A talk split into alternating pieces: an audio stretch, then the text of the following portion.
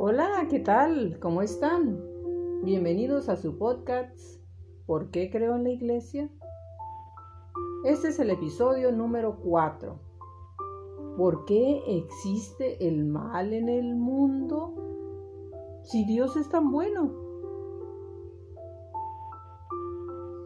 Seguramente en un momento difícil de tu vida te has preguntado, ¿por qué existe la pobreza? ¿Por qué las injusticias? ¿Por qué la enfermedad en esos niños inocentes? ¿Por qué Dios permitiste que se muriera ese ser tan querido para mí?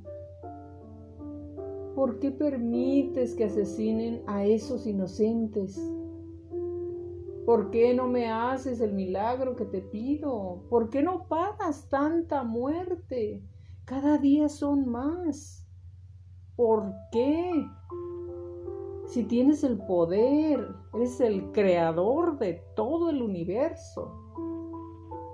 Y después de no encontrar respuesta, te dices, va, ¿para qué tanto rezar? ¿Para qué tanta iglesia? ¿Para qué si Dios no escucha cuando le suplicamos? Pero resulta que olvidamos que hemos nacido con el libre albedrío, o sea, con libertad, libertad de actuar como mejor decidamos.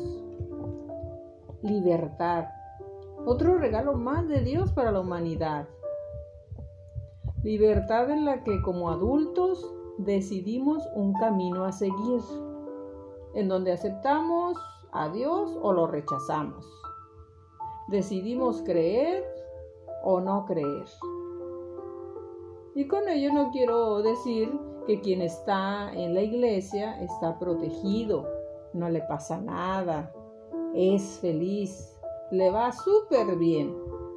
No, ni tampoco todo lo malo que nos pasa es un castigo de Dios. Tampoco. Gracias a ese libre albedrío, existen en el mundo las obras buenas y las acciones malas. Dios no evita el mal. Dios permite que ocurra.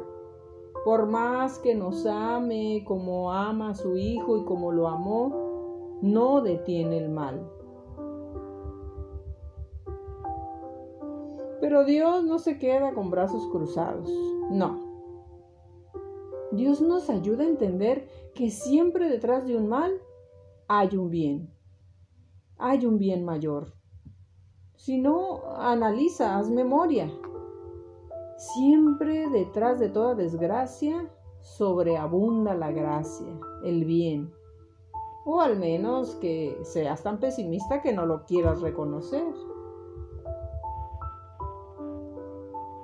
Por ejemplo, en aquella historia del Antiguo Testamento, José es vendido por sus hermanos, sufre la injusticia, sufre estando en prisión, pero finalmente por su paciencia, su esperanza y fe en Dios, recibe una gran recompensa. José, en lugar de cobrar venganza en contra de sus hermanos, los perdona, los recibe y les dice, no fueron ustedes los que me trajeron para acá, sino Dios mismo para hacer sobrevivir un pueblo numeroso. Porque recordemos que José llega a ser rey de Egipto y hace mucho bien a su pueblo. Otro ejemplo, y es el más hermoso que podamos contemplar, es aquel momento en el que el mismo Jesús le pide a su Padre Dios Padre, si es posible, pase de mí este cáliz, pero que no se haga mi voluntad, sino la tuya. Y Dios permita que ocurra el mal a su propio Hijo, por el respeto a esa libertad que nos otorga cada uno. El mismo Jesucristo al ser crucificado y muerto, es víctima del mal de la humanidad.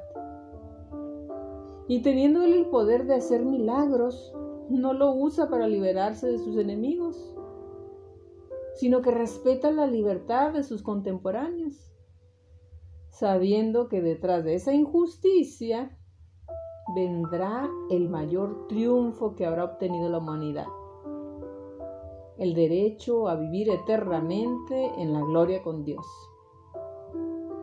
Así, con su muerte, gana para nosotros la salvación del mundo, lo cual iremos comprendiendo poco a poco en estos podcasts. Recuerda, existe el mal pero sobreabunda el bien.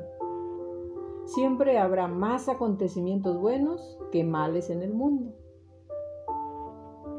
Así que no te pierdas el siguiente podcast.